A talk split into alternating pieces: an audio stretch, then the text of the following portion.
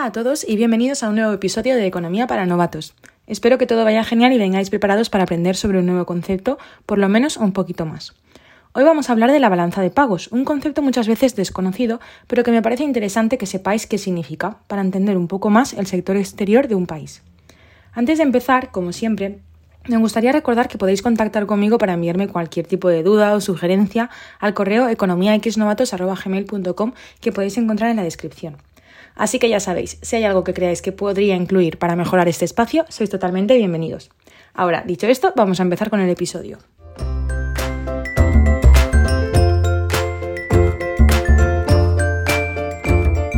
Como siempre, empecemos con la definición de balanza de pagos.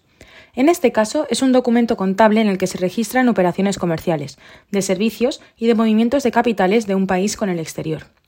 Así de forma visual, a mí me gusta imaginarlo como una foto que nos muestra cuál es la situación de un país respecto con el exterior.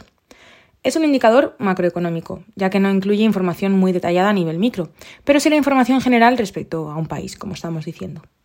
Pero exactamente qué, qué, incluye, o mejor dicho también, ¿por qué se le llama balanza? No, a mí me llamó mucho la atención la primera vez que lo escuché. Pues recibe este nombre porque incluye tanto ingresos que tiran de la balanza hacia un lado, como gastos que tiran hacia el lado contrario. ¿Y de dónde salen estos ingresos y gastos? Pues de las conocidas importaciones y exportaciones, entre otras cosas. Tranquilos con los nombres, que yo soy la primera que sería constantemente. Las exportaciones son el conjunto de bienes y servicios vendidos por un país al exterior. Es decir, algo producido a nivel nacional que se vende al exterior. Por el contrario, las importaciones son el conjunto de bienes y servicios comprados por un país al exterior. Básicamente es todo aquello que compramos de fuera, como estaréis pensando, las exportaciones suponen un ingreso para el país, mientras que las importaciones pues serán un gasto.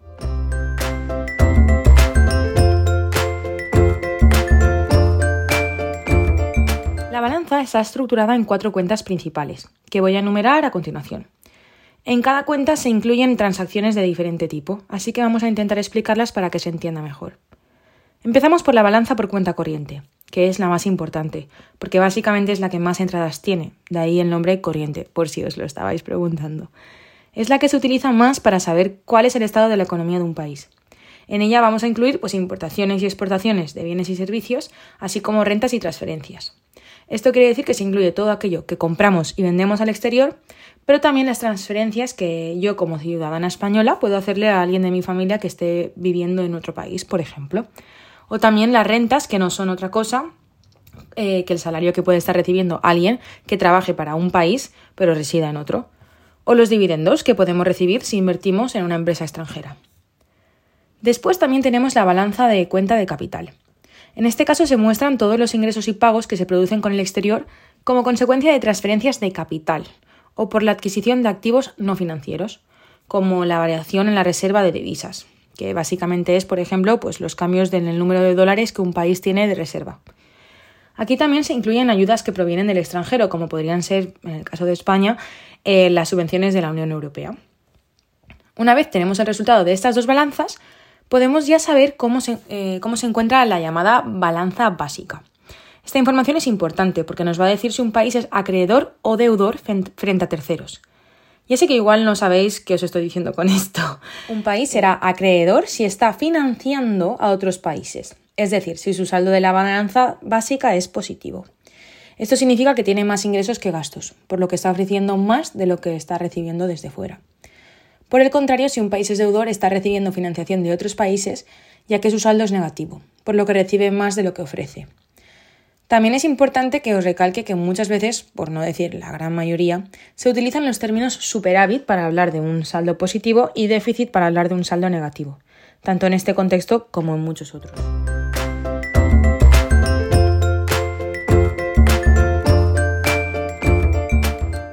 Vamos a seguir con la balanza financiera. En este caso se recogen los préstamos que pide un país al extranjero, así como las inversiones o depósitos que los países extranjeros efectúan a un país. Entonces aquí vamos a incluir las compraventas de acciones, bonos y obligaciones o incluso inversiones en inmuebles. Esta balanza es más sencilla porque ahora simplemente vamos a encontrar la variación neta de activos financieros y la variación neta de pasivos financieros. Pero como igual no os acordáis de los conceptos de activo y pasivo, vamos con un ejemplo para pillarlo enseguida. Por ejemplo, si yo compro acciones de una empresa estadounidense, pues voy a tener un activo financiero. Lo único que es lioso en este caso es que, aunque yo, como española otra vez, eh, soy la que está incorporando este activo, esto se va a apuntar con un signo negativo a la balanza. ¿Y por qué? Porque es así. Pues simplemente porque aunque sea un activo, que esto quiere decir que está subiendo mi nivel de patrimonio, si lo queremos llamar así, yo he tenido que pagar ese dinero para obtenerlo, por lo que el dinero ha salido de España a Estados Unidos. Exactamente al contrario va a suceder si una empresa española vende acciones a clientes estadounidenses. Esto significará que los clientes tendrán derecho a recibir ingresos futuros gracias a esta adquisición, por eso tienen un activo, pero son ellos los que han ingresado dinero a España para adquirir dichas acciones. Y entonces aparecerá como, un, como positivo en la balanza. Como antes, el resultado de esta balanza puede ser un superávit, cuando tenemos más ingresos que gastos, un déficit, cuando al contrario más gastos que ingresos, o puede ser neutro, si ambos son iguales. Una vez tenemos estas tres cuentas, falta añadir la última, que os prometo que es la más fácil. Se trata de la cuenta de errores y omisiones, donde se incluyen pues todo lo que mm, se suele incluir en lo que le llamamos cajones desastre. Como es tan complicado clasificar todo cuando estamos hablando de países, es siempre útil tener opciones como esta para que todo pues cuadre un poco más. Una vez tenemos esto un poco más claro, tenemos que sacar los saldos de cada balanza y sumarlos para obtener el total de la balanza de pagos. Vamos a hacer un breve resumen de todo lo que hemos hablado para recapitular. Hemos dicho que vamos a tener la balanza de cuenta corriente, cuyo saldo es el total de las exportaciones menos importaciones, más rentas, más transferencias. Además, la balanza de cuenta de capital, donde obtenemos el total de ingresos menos pagos con el exterior. La balanza de cuenta financiera, que incluye la variación de pasivos financieros menos la variación de activos financieros.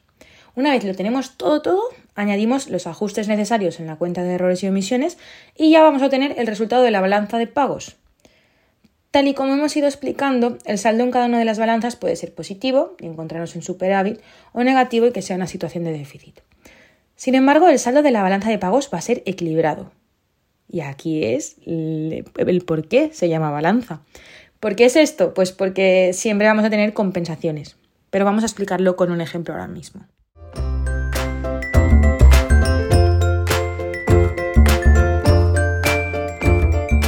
Básicamente es fácil de ver si imaginamos que si yo he comprado algo fuera, las importaciones van a subir, lo que hace tener un saldo más negativo en la balanza de cuenta corriente.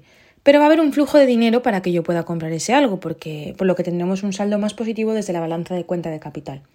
Entonces estamos siempre como compensando. Espero que se esté entendiendo lo que quiero decir.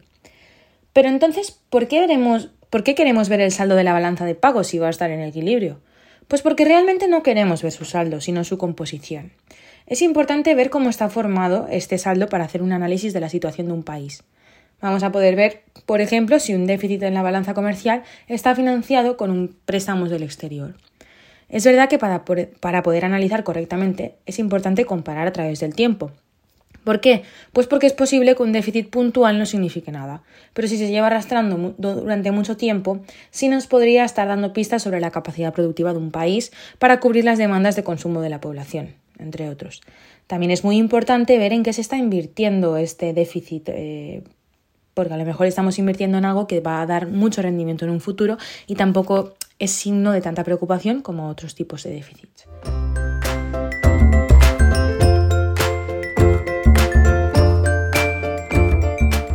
General, la balanza de pagos es muy importante para la nación porque nos permite medir las relaciones que un país tiene con el extranjero en el ámbito económico.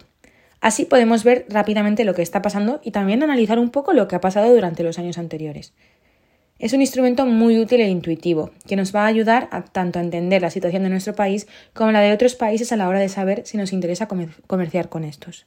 Aunque también hay que tener en cuenta que es, como he dicho, es como una foto, entonces no va a estar actualizándose todo el rato, en todo, en todo momento.